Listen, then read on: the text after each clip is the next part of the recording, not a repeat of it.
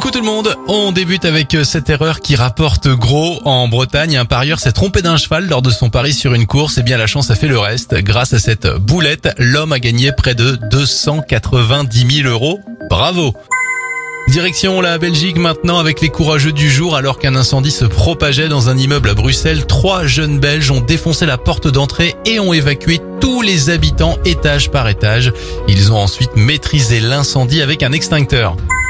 Enfin, bonne nouvelle pour la santé, une nouvelle fois, le reste à charge des Français concernant leurs dépenses de santé est en baisse continue depuis 10 ans.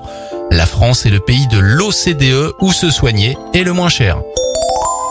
C'était votre journal des bonnes nouvelles. Pour le réécouter, rendez-vous maintenant sur notre site internet et notre application Radioscoop.